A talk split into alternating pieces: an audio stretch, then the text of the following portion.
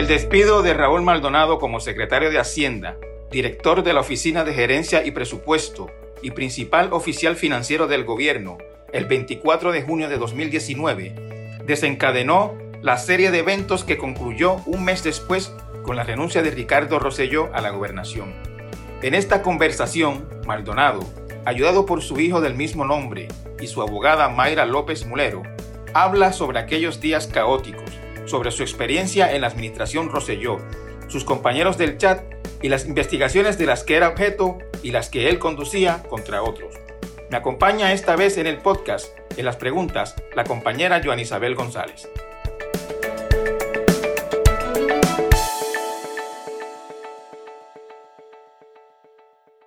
Buenos días, eh, licenciado Maldonado, Rauli y licenciada López Mulero. Eh, agradecidos de que estén aquí con nosotros para, para hablar de este tema tan importante y, reflexionar un poco sobre lo que pasó hace un año y la relación de ustedes con, con esos eventos.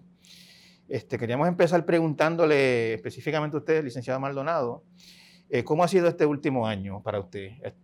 por ejemplo, ¿ha estado trabajando? ¿Ha estado llevando una vida normal? ¿Cómo, ha sido este año? Bueno, he vuelto a retomar la práctica legal.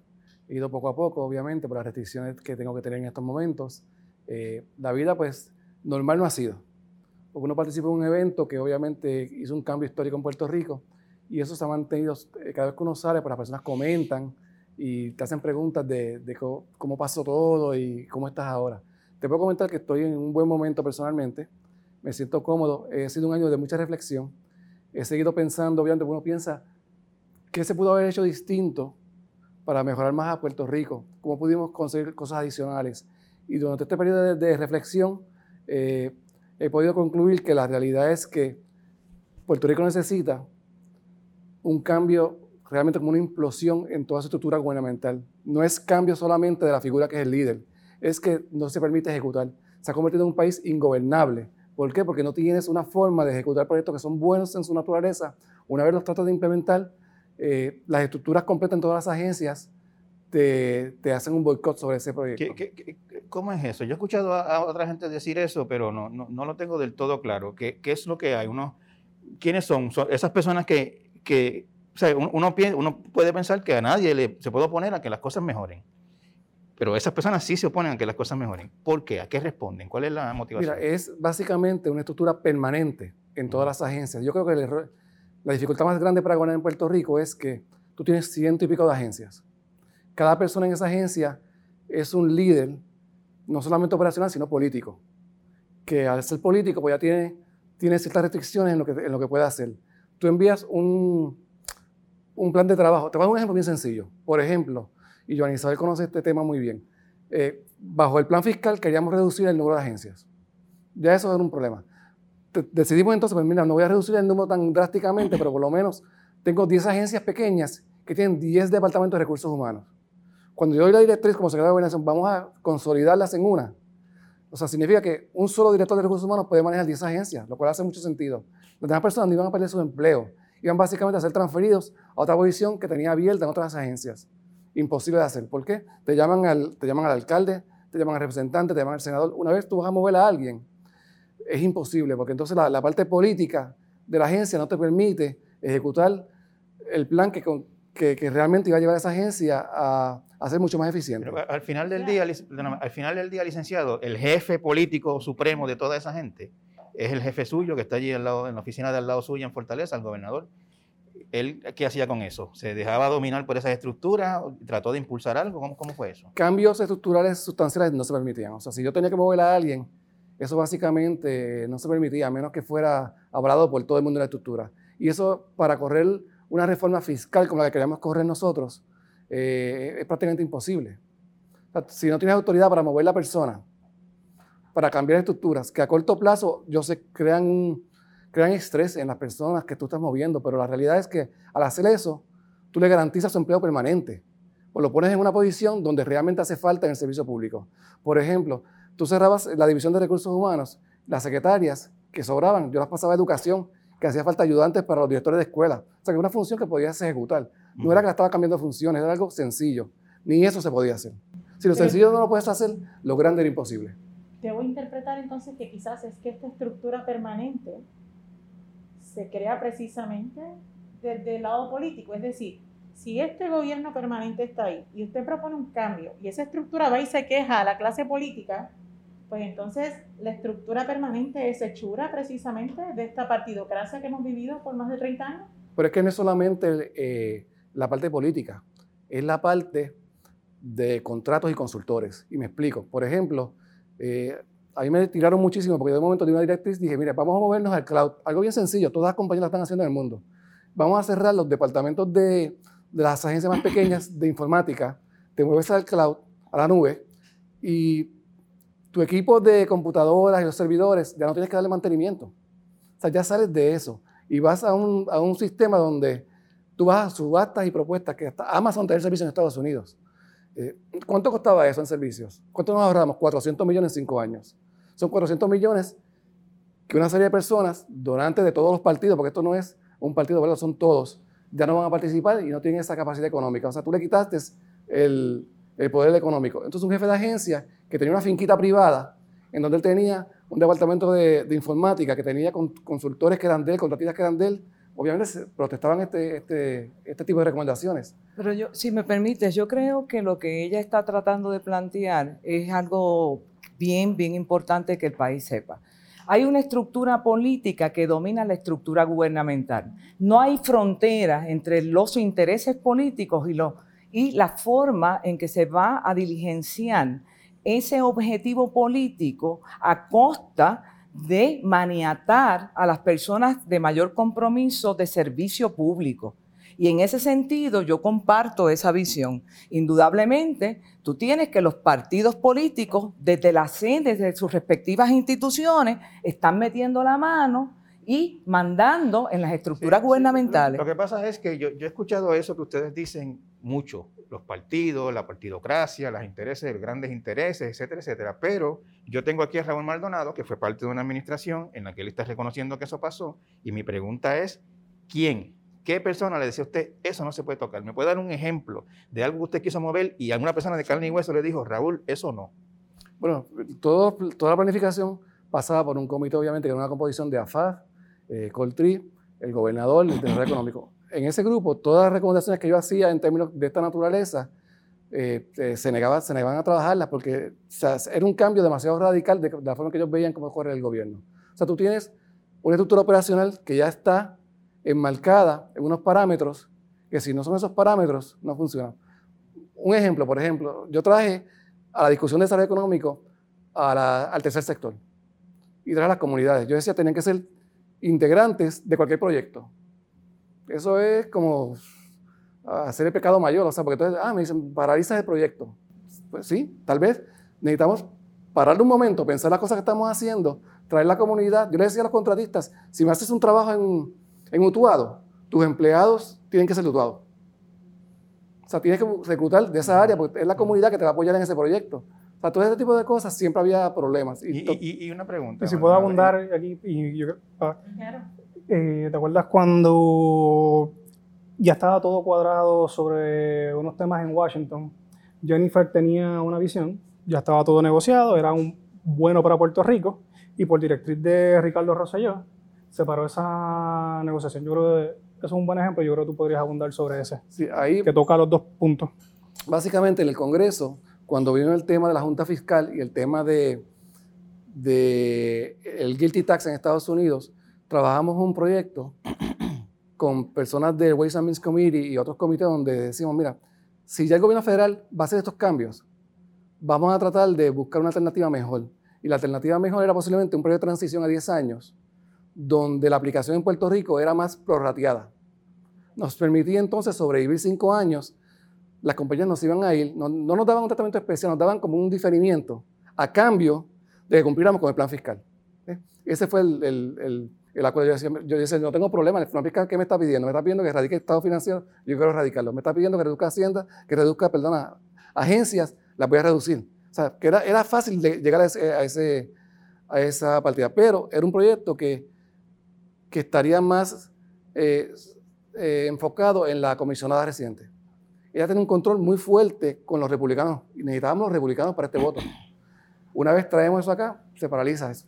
No Bueno, lo paralizó Ricardo Rosselló. las Ricardo cosas Rosselló dijo con su boca de comer, esto no Esto va, no va. Porque, porque le da mucho, mucho protagonismo a Jennifer. Básicamente eso es lo que está Básicamente, y era un proyecto que realmente resolvía la situación. Yo, yo lo que quería saber, licenciado, es si en algún momento usted ve todas estas dificultades, que no puede mover esto, que no puede mover aquello, que los líderes políticos se meten. Si usted tuvo en algún momento una conversación eh, uno a uno con Ricardo Rosselló, diciéndole, gobernador, necesitamos bregar con esto, este, este alcalde no me deja hacer esto, este senador se está metiendo con aquello, esta estructura, este comité de, eh, qué sé yo, em- eh, eh, bomberos progresistas, que hasta esa cosa hay, este, no deja que, que cerremos el cuartel de bomberos de, de Barranquita, a pesar de que hay uno a 10 minutos. Eso, usted lo habló directamente con el mandatario, ¿qué, qué podemos hacer con esto? ¿Y, y cuál era la reacción de él? Varias veces y bueno, múltiples veces. Pero la reacción era, vamos a dejarlo para un poquito más adelante. Ajá. Sea, siempre se corría la, la bola un poquito más al frente. Entonces es obligado a hacerle esta pregunta. Cuando uno mira su perfil y uno mira el perfil de los otros integrantes del gabinete, aquí hay varias cosas que, que son evidentes. La primera, hay una diferencia en edad y naturalmente hay una diferencia en trayectoria o experiencia ganada en los respectivos campos profesionales. Eh, hábleme, porque yo pensaría que cuando usted acepta la Secretaría de Hacienda, usted la acepta con una intención de transformar o de aportar. ¿Pudiera hablarme y pudiera decirme cómo surge su designación? ¿Qué interacción tenía usted con el doctor Rosselló antes de que le nombrara a probablemente el puesto más importante debido a la coyuntura económica y fiscal en la que se encuentra Puerto Rico? Hábleme de eso. ¿Y cómo es que usted llega? ¿Cómo, cómo es que su carta de vida llega a, a las manos del gobernador y el gobernador le designa secretario de Hacienda? Que esa la puedo contestar yo. Sí. Todo comenzó eh, dos años antes de, de- de la elección. Ujú. Eh, me invitan para ser parte de Plan para Puerto Rico. Me ponen en el subcomité que tiene que ver de taxes. Obviamente, la persona que sabe más de taxes es, es mi papá. Y yo lo voy llevando a las reuniones. Una vez él llega, obviamente es la única persona que tiene experiencia y canas. Y toma control de eso, hace las propuestas. Muchas de las propuestas de Plan para Puerto Rico en la que tiene que ver con taxes fueron desarrolladas por, por mi padre. Y ahí es que él conoce a, a Ricardo Rosselló. ¿Y, y- y- usted cómo llega ahí? ¿Quién lo, invitan? ¿Quién lo invita? Eh, mi eh, Oriol Campo, el que era el administrador de, de la Cámara de Representantes, porque yo audité la, la Cámara de Representantes, él estaba trabajando en el, en el comité y, y me invita. Invita, eh, tenemos, vamos a correr con Ricardo Rosselló, estamos haciendo un team, eh, Sí. ¿quieres participar? Y, y- y ahí usted. Sí. Y su nombramiento tuvo que pasar por la bendición del famoso comité de selección que tenía Rosselló, en el que se alegaba que Sí. participaba el exdirector de campaña Elías Sánchez y otras personas muy Si a mí me permite contestar eso, porque él- él es muy humilde. A él le ofrecieron el, el puesto tres veces, él lo denegó dos veces. Ya la tercera, porque obviamente él entendía que, que porque correr para ser secretario de Hacienda es un sacrificio. Dejar tu práctica privada a la edad que él tiene, no, él no tenía nada que probar. Y lo hizo por el bien de Puerto Rico, porque fue un cantazo económico, fue un, fue un cantazo de tiempo para compartir con la familia. Yo no lo veía. Yo estaba trabajando 18 horas diarias, un compromiso. Y entonces, ¿qué pasó? ¿Quién, ¿Cómo lo llamó? ¿Le llama al gobernador No, para contratarle? Nos reunimos y ya por la tercera vez, pues entonces ya, ya acepto, está en la posición. Y comienzo como secretario de Hacienda con varias condiciones. Le digo, yo quiero sacar una reforma contributiva más amplia, bajar los impuestos. Le, le- se le expreso mi visión. Y aunque yo era el, el de más edad en ese grupo, posiblemente era el más liberal. O sea, mis políticas públicas eran mucho más liberales, más en, en el área demócrata liberal. Pues entonces, ¿qué hago? Trato de usar la política fiscal económica atándola a, una- a un policy liberal. Y eso, pues, eh, obviamente causó ronchas en muchos de los grupos que son mucho más eh, de derecha, mucho más reaccionarios a cambios. Pero Hacienda, por ejemplo, era un- una agencia controlada, que los cambios sí los pude hacer rápidamente. Una vez pasó a Secretaría de Gobernación, que es que tengo todas las agencias a mi cargo, ahí, ahí entonces la historia es otra. O sea, debo entender que Rosselló le dio el espaldarazo para usted correr Hacienda. Sí, en Hacienda, porque en Hacienda la meta nuestra era cumplir con los parámetros de recaudo de la Junta Fiscal. Y la excedimos por un billón en cada año. O sea, nosotros estábamos muy bien con la Junta Fiscal, mi relación era excelente. De ahí es que entonces paso a, a Secretaría de Gobernación para tratar de lo que hicimos en Hacienda, ese modelo que fue exitoso, replicarlo en las demás agencias. ¿Cómo surgió entonces que usted fuera la secretaria de la gobernación? ¿Quién se lo pidió o qué pasó? Fue una petición del gobernador. O sea, el gobernador lo llamó y le dijo, te necesito aquí. Y ese nivel de respaldo que le pudo haber dado en Hacienda, ¿estuvo mientras fue secretario de la gobernación o no? No, no estuvo. ¿Por qué? Porque entonces, como afectaba a todos estos demás secretarios de gabinete y agencias, la autoridad no era absoluta. Pues yo quería autoridad para poder despedir un jefe de agencia. Decía, mira, estas son las, métricas. No cumple, le doy un warning. No cumple la segunda, déjame sacarlo, porque es que no, tenemos tiempo. Teníamos un año para mover los fondos de María, un año para sacar dos, años de estados financieros y cumplir con la Junta Fiscal. Y no se dio. ¿Por qué? Pues los, jefes no cumplieron. Hubo, perdóneme, hubo jefe de agencia que usted dijera, le fuera al gobernador, no sirve, chicos, vamos a salir de eso. Y el gobernador no quisiera. sí. ¿Quién? ¿Quién? Prefiero no comentar sobre ello, pero sí, había una lista bastante larga porque era fácil, era ver lo que la Junta Fiscal no había solicitado, no cumplías con la métrica, pues entonces tenías que irte. Es eh. importante, secretario, hacer, o licenciado, hacerle esta pregunta. Eh, un secretario de la gobernación, que en esencia sería los ojos del gobernador en la administración pública, tendría un alto nivel de influencia en el proceso de decisiones que toma el gobernador. Si usted hizo esas recomendaciones y esas recomendaciones no se convertían en realidad, quién era el oído del gobernador, Exactamente. ¿Quién, quién, con quién consultaba el gobernador en la almohada para tomar decisiones. ¿Quién era esa persona que ejercía esa influencia que usted creía que debía ejercer usted, pero, pero no la ejercía? Bueno, yo creo que lo, tengo que referir al chat. Cuando vieron la dinámica en el chat, de los grupos que están comentando con él diariamente los, los, los asuntos de política pública, ese es el grupo que le escuchaba. O sea, debo entender que Cristian Sobrino, Elías Sánchez, Ramón Rosario, y el resto de los integrantes, Edwin Miranda, eran en realidad quienes, Rafael Serán, eran el licenciado Orona. Cómo se, el licenciado Orona, cómo se debía gobernar a Puerto Rico. Sí, definitivamente. Licenciado, eh, cuando usted lo nombraron secretario de Hacienda, el gobernador lo llamó y le ofreció el puesto, eh, le planteó el tema político, le, le planteó este, yo quiero saber tu lealtad política con quién está, tu lealtad política es conmigo. Eh, ¿Se, habló en esos términos? Eh, no, pero básicamente estábamos mencionando la parte fiscal, pero él sí sabe que yo soy estadista. Claro. O sea, es un... Y además hay que, hay que, vamos a la historia, o sea, el plan de Puerto Rico nace cuatro años antes de que Ricky logre ser gobernador.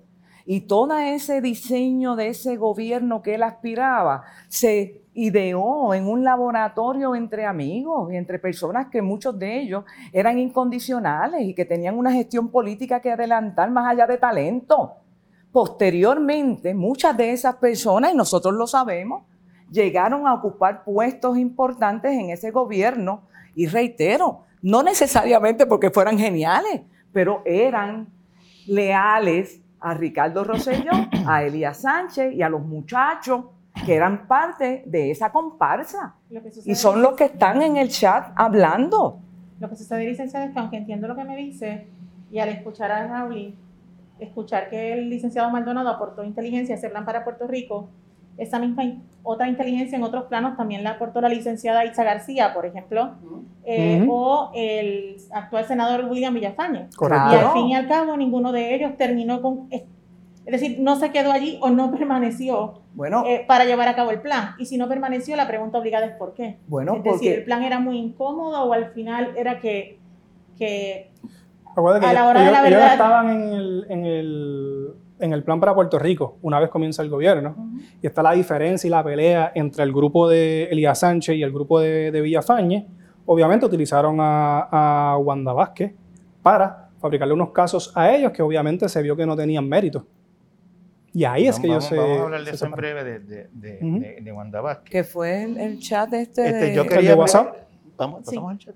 Sí, hablemos de... El coffee break. Queríamos preguntarle, sí, queríamos preguntarle, yo no recuerdo si esto ustedes lo han dicho con, con claridad o, o, o qué. Eh, ustedes fueron los que divulgaron el chat.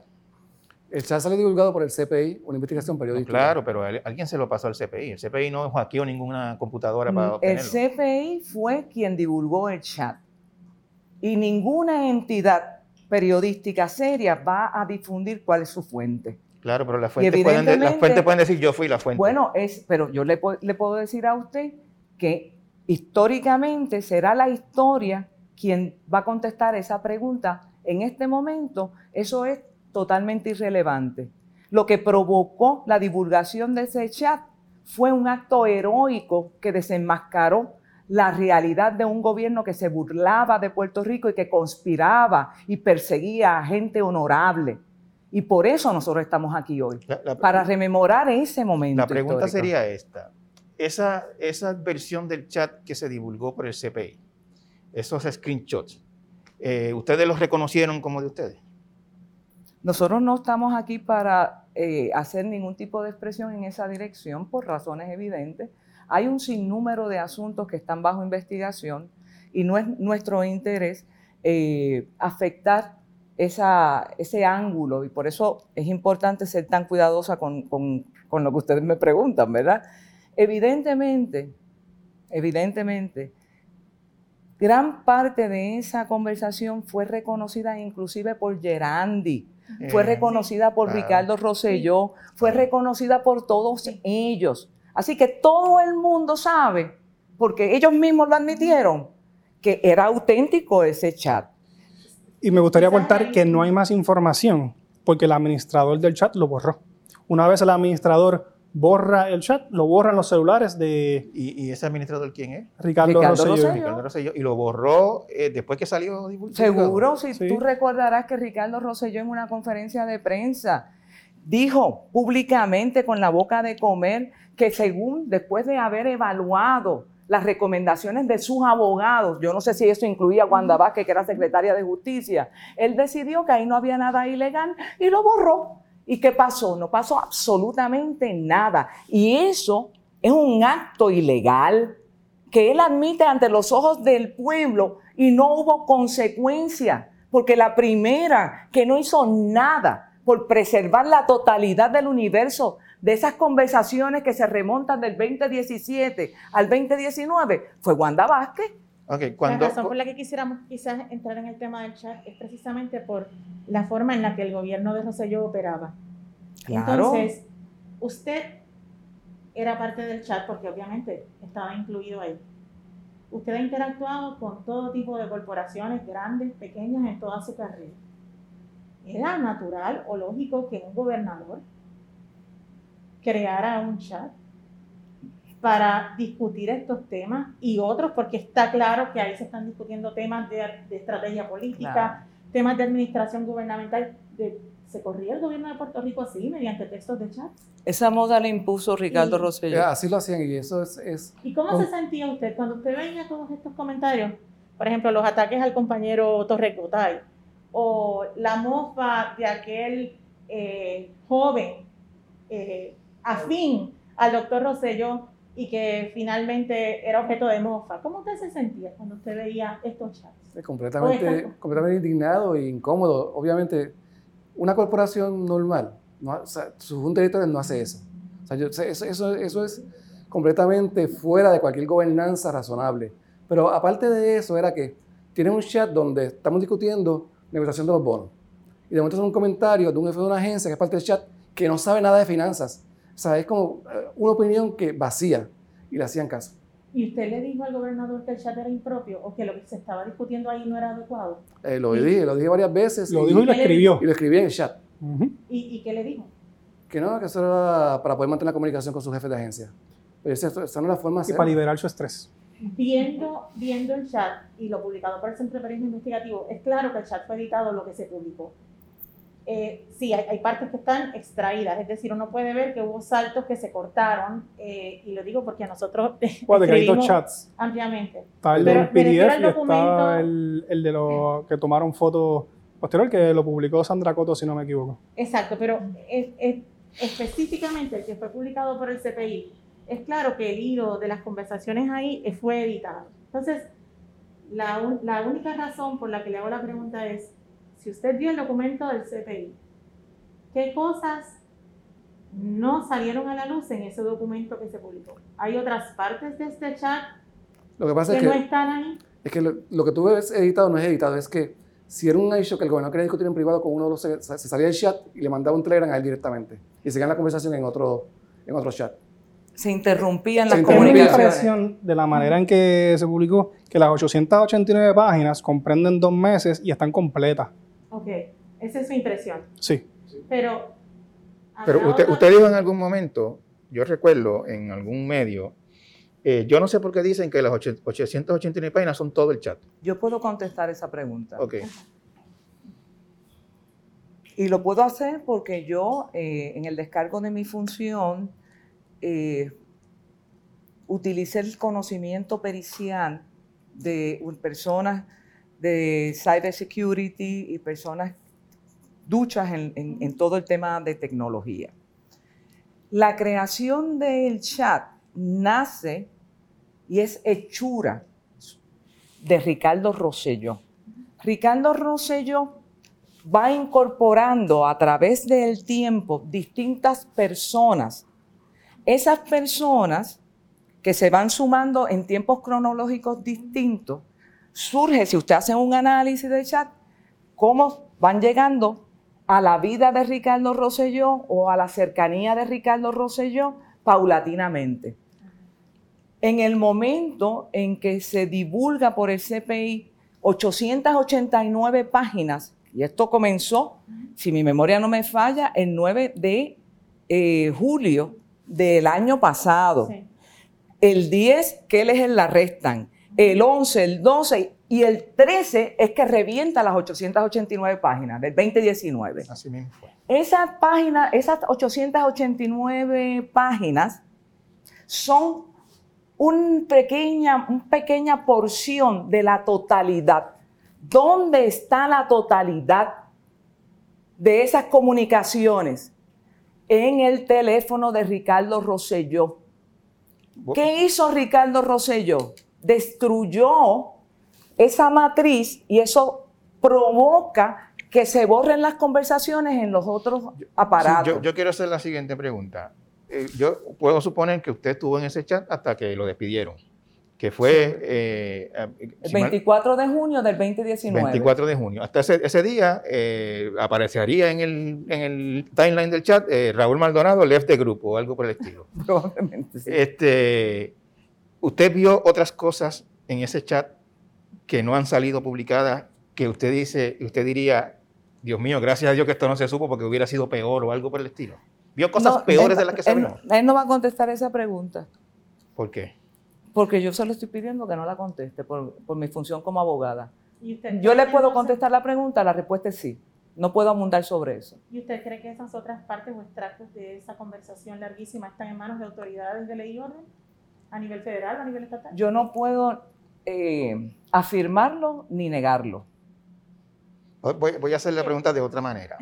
Dije en un momento peores. Y yo la voy a contestar de la misma manera. yo, tengo la, yo, tengo la, obligación de hacerla. ¿Cómo no? Vio cosas que no, hayan, que no salieron en esos dos meses que, que se haya visto ahí explícitamente la comisión de un delito, la planificación de un delito, etcétera. Yo voy a, me reitero en la respuesta a la distinguida compañera hasta ahí podemos llegar en este momento. Pero la respuesta es que el universo es mucho más comprometedor que 889 páginas, ¿verdad, Rable? Y hay muchas más cosas que no son el chat. Cuando, cuando sale a la luz... Tengo historias de todo y evidencia de muchos. Ya. Perdón que, perdón que no Hay evidencia de muchos. ¿Tiene, ¿Cómo es? ¿Historia de qué? Tengo historias de todo y evidencia de la mayoría. ¿De los que participaron en ese chat? del gobierno y de esta administración. Ok, vamos a eso en breve. Esto se está poniendo bueno. si puedo contestar, me das. no, no, pero es que mira, ya ellos se, están, poniendo golosos. Cuando usted ve la revelación del CPI, usted, usted licenciada, usted, eh, ¿dónde estaban ustedes? ¿Y qué fue lo que sintieron cuando, cuando vieron este documento? Ah, yo, ah, yo me sentí, porque es la primera vez que yo veo a Puerto Rico leer 889 páginas un, un sábado. Tú conectabas a Facebook y todos los comentarios eran, eran que estaban leyendo el chat. So, por primera vez en Puerto Rico todo el mundo leyó.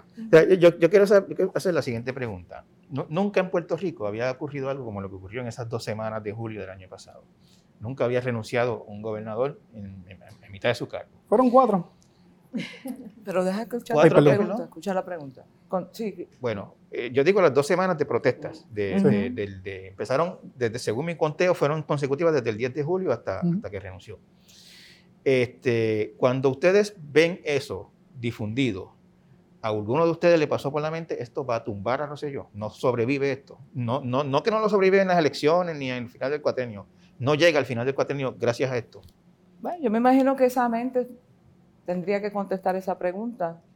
Tienes no, que averiguar primero quién es la mente. Mira, Cuando ustedes lo ven reflejado, ven para, para nosotros, esto empieza el, 24 el 10 18 de junio, cuando mi padre establece lo de la mafia institucional. Eso fue un miércoles. El viernes él va al, al FBI. Obviamente eso no le gustó a la administración. El lunes 24 lo despiden, me acuerdo, porque fue un día después de mi cumpleaños, el peor cumpleaños mío de mi vida. El lunes 24 24 de junio del 2019. yo publico en Facebook, eh, anuncio la corrupción. Al día siguiente hago el programa con, con Rubén Sánchez. Durante esa semana es donde ellos empiezan a comentar que si van a volar cabezas, que si yo soy incoherente, que si todo esto es una novela. Pasa toda esa pelea y ahí entonces que empiezan a filtrarse los... En, en esa, entre- en esa entrevista con Rubén Sánchez, eh, Raúl, eh, ¿usted estaba bajo Yo el efecto de algo No, yo llevaba dos días sin dormir. por la situación esta? Sí, pues, Y ahí está- ahí está. tenía estrés, estaba apenado por, por lo que le hicieron a mi papá. Mi papá era la única persona decente en ese gobierno. Y lo que hicieron fue un atropello. Y recuerda que esos días, cuando yo engancho con, con Rubén Sánchez, a las dos horas, tengo un policía en mi casa tocándome, que no se identificó, no estaba vestido de policía, para so- No me dijo nada. Yo le tiré la puerta porque pensaba que era un, era un- periodista. Luego me somete una carta por debajo de, de la puerta. Y yo digo, están atacando la libre expresión y son tan eficientes que en dos horas me envía un policía, pero cuando es un caso de violencia doméstica se tardan seis. Pero mi, mi- mi mi pregunta es esta. ¿No, no había bebido, tomado pastilla, usado No, yo no sustancias? tomo pastillas para la presión y para, y para el estómago. Pero eh, eh, cuando habló con Rubén Sánchez, no estaba bajo el efecto de ningún efecto. No, estaba dos, dos días sin dormir, cambian a uno. Debo hacerle una pregunta a usted también, licenciado, aunque después quisiéramos saber cómo usted entra en la vida de los Maldonado, ¿verdad? Ellos Eh, entraron en la mía. Eh, aunque puedo entender que para usted fue un giro grandísimo el mes de junio, lo cierto es que desde principios de año eh, ya llevábamos una serie de reseñas increíblemente incómodas para la administración de deja- gobierno. antes, antes de entrar a ese Eh, tema, Giovanni, permíteme ujú. rapidito para cerrar, el, para cerrar el chat. La pregunta fue si cuando ustedes vieron, eso- si ustedes pensaron, Claro. si- yo no sé si lo vieron antes del, del 13 o después, o lo vieron el mismo 13, cuando, cuando ustedes vieron esas 889 páginas, usted participó ahí, usted lo vio mientras pasaba. Ustedes, ¿Alguno de ustedes pensó, esto tumba a Rosselló? Yo lo, que, yo lo que pensé es que iba a haber un cambio en la forma de gobernanza. Que, o sea, que lo que salía ahí era tan. atacaba tantas sensibilidades en tantos sectores del pueblo que por primera vez la persona se iba a identificar de cómo el gobierno me está afectando a mí. Porque ahora todo es genérico. Ahora, si no, si no es en mi casa, no es conmigo, pues no me importa. Pero jamás, jamás se había, había pensado que iba a ser tan grande y iba a acabar con una renuncia de un gobernador.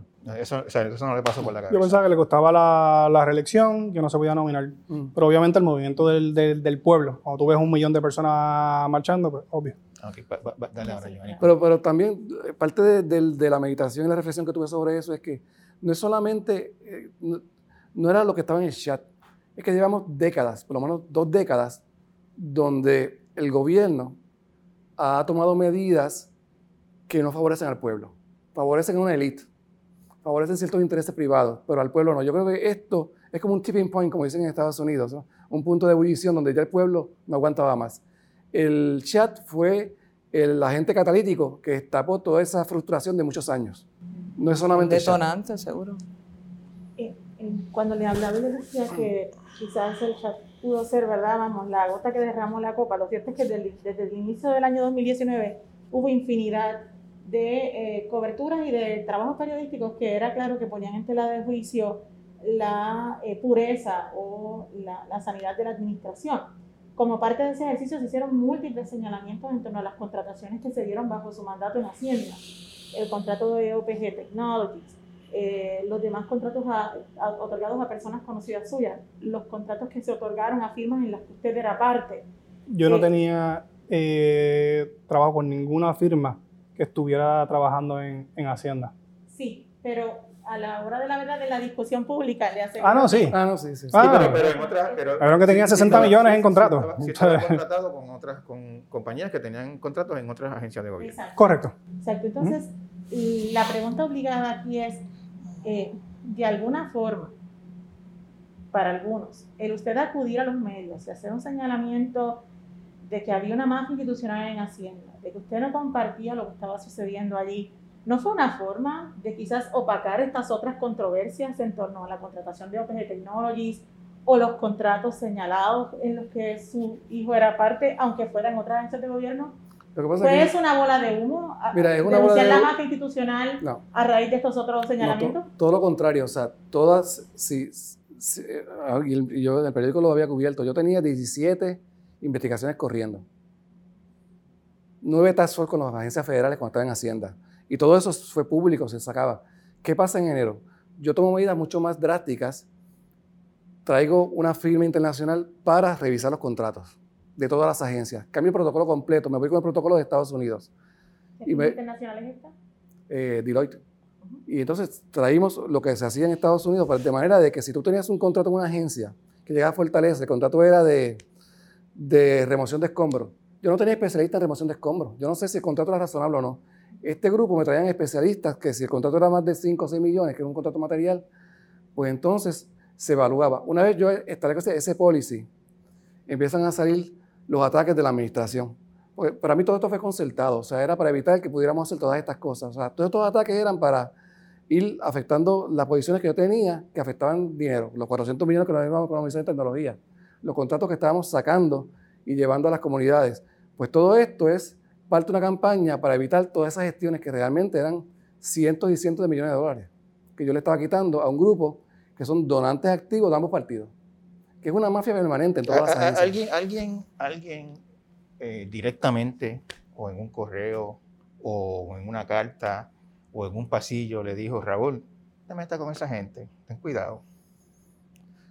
Ese consejo, buen intencionado o mal intencionado, lo recibí muchas veces. Muchas veces lo recibió. ¿De Una vez empecé, ¿De quién?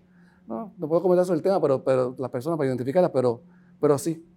Personas que pero yo creo ¿por qué que, no, ¿por qué no las puede identificar? Porque el pueblo tenga la... la, Bueno, pero si, si a mí que tengo una posición de alto poder, me mandan policía a casa de mis hijos, eh, yo tenía eh, eh, amenazas, o sea, que hasta el FBI me decía, te voy a poner seguridad, y le dije que no. Pesquera me dijo, o sea, tengo que ponerte seguridad, y le dije que no me la pusiera. Este, y eso fue mientras estuve en la gestión. O sea, ese sacrificio no, no lo quiero para ¿Qué, nadie. ¿qué, tipo de, ¿qué, ¿Qué tipo de amenaza, Maldonado? Tuvimos gente, tuvimos gente siguiéndonos en carros, siguieron a la familia. Tuve eh, hackeos en mis cuentas de... Te quitaron las armas. En mis, en mis cuentas de email. Eh, documentos expedientes en el Departamento de Hacienda que eran de investigaciones que desaparecieron. O sea, cuando vimos la cantidad de eventos que habían, ahí yo con la lista, voy donde pesquera, pesquera hasta me regañó, me dijo, ¿cómo tú no has venido aquí antes? Le dije, bueno, porque yo lo manejo con mi gente. Le no, no se puede. El FBI, cuando lo presentamos, me dice, si tú crees que necesitas eh, protección, y le dije, no, yo soy miembro del gobierno de Puerto Rico, mi protección es con ellos. y, si puedes comentar el caso de que mataron un testigo en uno de los, los casos que tú estabas manejando. Una de las tarjetas más importantes que yo tenía, de la llamada mafia institucional, eh, vendía licencias, traía droga. Cuando lo estoy investigando... Traía drogas, dice. Traía, sí, porque controlaba puertos, dejaba pasar los furgones. Cuando empiezo a investigarlo, y lo empiezo a investigar con un operativo en conjunto con el FBI, de momento recibo una llamada de uno de los agentes que me dice, licenciado, tenga cuidado. Y yo, ¿por qué? Pues encontramos que su relación era con una, eh, un grupo del cartel que trae drogas desde Nueva York. Nueva York, Puerto Rico, Santo Domingo. Y el que teníamos como testigo, que era el socio de él, lo acaban de asesinar. El único que queda es usted. Más nadie está contra esta persona, así que tenga mucho cuidado. Y ahí, pues entonces. ¿Y, y ese, y ese e, está hablando de un empresario? No, no, un funcionario de Hacienda. Un funcionario de Hacienda. y, y, hasta donde usted sabe, ese funcionario está en Hacienda todavía hoy. No, una vez comenzamos la investigación, no, no, se, no se siguió la parte criminal, pero se siguió la parte administrativa y se pudo sacar. Se pudo sacar. Y hay otro ejemplo de esa, hay otra persona que fue objeto de persecución, que es Arnaldo Claudio. O sea, Arnaldo Claudio, si usted evalúa el contenido de esas comunicaciones, desde Ricardo Rosselló, y Elías Sánchez y Ramón Rosario y Gerandi, todos ellos iban a, hasta Orona, estaban confabulando para afectar la ejecución del trabajo que el, señor Arnaldo Claudio tenía que hacer como monitor. Una cosa es... o sea, pero tienes ahí otro ejemplo para que veas cuál es el patrón. Una, cosa es torpedearle el trabajo, tratar de, qué sé yo, sembrar rumores en la prensa, ese tipo de cosas. Otra cosa es una Bueno, amenaza contra la integridad física. Pero tú me dices a mí que no es una amenaza decir que hay que marcarlo. Oh, claro, por supuesto. Y Arnaldo Claudio Sí. hizo una querella eh, sobre esto al Departamento de Justicia. Y es un funcionario federal. Claro. Y se metieron con él. Y eso está siendo objeto de investigación. Li- Licenciado, ¿y esa persona asesinada, este, qué fecha fue eso? ¿Tiene nombre? ¿Sabe algún detalle que nos pueda dar? Bueno, eh, los agentes investigativos no me dieron porque era una investigación corriente, pero sí tuvieron la deferencia de advertirme. Que yo se lo agradezco muchísimo. Eh, Pero perdóname, al, perdóname, al final del día se supo si ese asesinato se estableció que tiene que ver con la investigación o... Es que no era jurisdicción mía, era jurisdicción de otras agencias, ¿no? Y, pero sí me enteraba, sí, sí me... Y cuando ustedes le dijeron asesinaron al testigo, usted averiguó eh, con la policía, mira, mataron a un fulano hoy o ayer, eh, dime algo de eso. Y, y- y lo- No, lo hice con mi gente de seguridad interna porque yo no confiaba. pero en pero nadie. no, no confiaba en nadie, ni en la policía siquiera. No, yo era mi gente de seguridad que estaban asignados conmigo. Dice usted que tenía 17, 17 investigaciones en curso. ¿Eran 17 investigaciones de qué tipo y dónde las tenía? Porque menciona que hubo comunicaciones que desaparecieron. Entonces, quisiera que me diga, me, me, Mira. Las más, las más grandes eran básicamente eh, licencias y permisología, que ¿O todo el eran mundo sabe. investigaciones de tipo contributivo, Sí. violaciones al código de régimen No, eran Ah, funcionarios que te borraban deuda en el sistema, funcionarios que tú le pagabas y te daban la licencia o te daban el permiso. Eh, y las otras investigaciones sí eran contributivas. ok. ¿Y estas 17 investigaciones usted las refirió en qué periodo de tiempo y qué pasó con ellas? Bueno, gran parte de ellas estaban en los task force, algunas con el gobierno federal y otras eran locales. Y algunas fueron referidos al final que se radicaron en el Departamento de Justicia y en Ética. ¿Y esas investigaciones usted las coordinaba o conversaba con la actual gobernadora, siendo ella secretaria de Justicia? Es decir, estas investigaciones que usted refirió, ¿siguieron el curso bajo la incumbencia de la secretaria Wanda Vázquez? Bueno, yo no he visto que se, que se hayan resuelto, pero sí se discutían. El Y se protocolo. tomó- pero, pero para usted tener un tally, usted puede hacer un referido y usted pensaría que la autoridad de ley y orden va a procesarlo y va a continuar con el proceso. ¿Sucedió o no? ¿Se No vi que se, no vi que se eh, de, todas esas... Y- Ajá, y perdón. cuando habla entonces de que hubo de- documentos que desaparecieron, ¿de dónde desaparecieron y por qué? ¿Relacionados a qué? Del mismo Departamento de Hacienda. Investigaciones que ya se habían hecho que envolvían donantes en particular, que eran personas que aportaban a distintos partidos eh, y tenían negocios que la licencia nos dimos cuenta que eran ilícitos. Ok. Y eso- eso es Ah, y, bien- de- y desa- y desaparecieron el, el, el récord de, de, de recursos humanos de mi Y padre. discúlpame un momentito, yo, y tenemos, y me parece que es importante que ellos sepan que eh, por iniciativa suya se creó un internal affair allí, en el Departamento de Hacienda. Me gustaría que abundara Sí. sobre eso. Nosotros hicimos, centralizamos mucho estas funciones y la persona que, que traímos para coordinar todo esto era un ex eh, agente del FBI con más de 30 años de experiencia retirado, con amplia experiencia. Entonces coordinamos todos estos esfuerzos de investigaciones internas, porque lo que pasa es que el caso interno ataba con un caso contributivo o un caso de fraude externo. Así que lo- lo- buscamos el mejor especialista posible y él es el que estaba manejando esas funciones. Y esa persona sí, sí, cuando usted se fue, se fue con usted. Lo sacaron, sí, Lo sacaron. y paralizaron todas las investigaciones. ¿Y quién paralizó las investigaciones? Eh, las agencias, no, cada agencia que estábamos investigando, ninguna de esas investigaciones siguió. Pero yo pensaría que si trabaja en un task force de este tipo y está in- involucrado el Departamento de Justicia, porque tendrá que involucrarse, Bueno, fue una decisión del sucesor suyo. Eh, De pa- Francisco Francisco Pared mandó a parar todo. O sea, ninguna ha salido pública y ninguna se ha trabajado. ninguna de estas investigaciones. Ninguna. O sea, y, y- y- y cinco días después de la renuncia de Rosselló, bueno, no, ah, no- no sé si pasó antes de salir Rosselló o fue después que se pararon esas investigaciones, o sa- no sabe, Ah, no. no sabe. Entonces, hasta el momento no. Porque un mes después de usted fue que se fue Rosselló. Ok. Entonces, Déjame comentar que cuando estaba en Secretaría de, de la Gobernación se hizo la investigación de los furgones. Y Hay evidencia de que se le notificó a- en aquel momento a la Secretaría de Justicia, Wanda Vázquez, y no hizo nada. De hecho, dijo que no le enviaran la información para que no tuviera que opinar. en el caso Sí, precisamente, eso, fue- eso salió públicamente, sí. en el caso precisamente de una de las investigaciones que yo entendía que estaba en curso, tenía que ver con el fraude al sistema de sellos y comprobantes. Esa investigación fue real, no fue real, ¿qué sucedió con eso? Si en definitiva había un desfalco ahí. Se trabajó- de 20 millones de dólares todos los años. No, no era 20 millones, pero sí se investigó y se consiguieron que eran las personas que estaban trabajando con eso. El, resultado final, no, no- El resultado final no lo sé, porque ya yo no estaba, pero yo sí sé que se continuó la investigación. Pero el resultado final, si hubiera habido un resultado final, lo hubieran enterado todos en la prensa. O sea, que no hubo resultado Lo que pasa es que final. tampoco quiero afectar si hay alguien que todavía está investigando y esté todavía la, la investigación abierta. eh, Eh, ese- eh, ese- eh, usted mencionó hace un rato aquí, empezando esta conversación, un, un gobierno permanente, unas fuerzas permanentes que impiden que cualquier cosa pase. ¿E- ¿Eso está en justicia también? Eran como 10 o 12 eh, investigaciones que la conclusión era esa.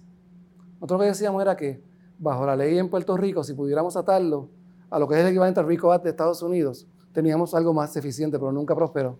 Justicia me dijo que no. O sea, cu- cuando llegaban donde justicia, ahí terminaba. Ustedes han verbalizado en otras ocasiones que no confían en el Departamento de Justicia.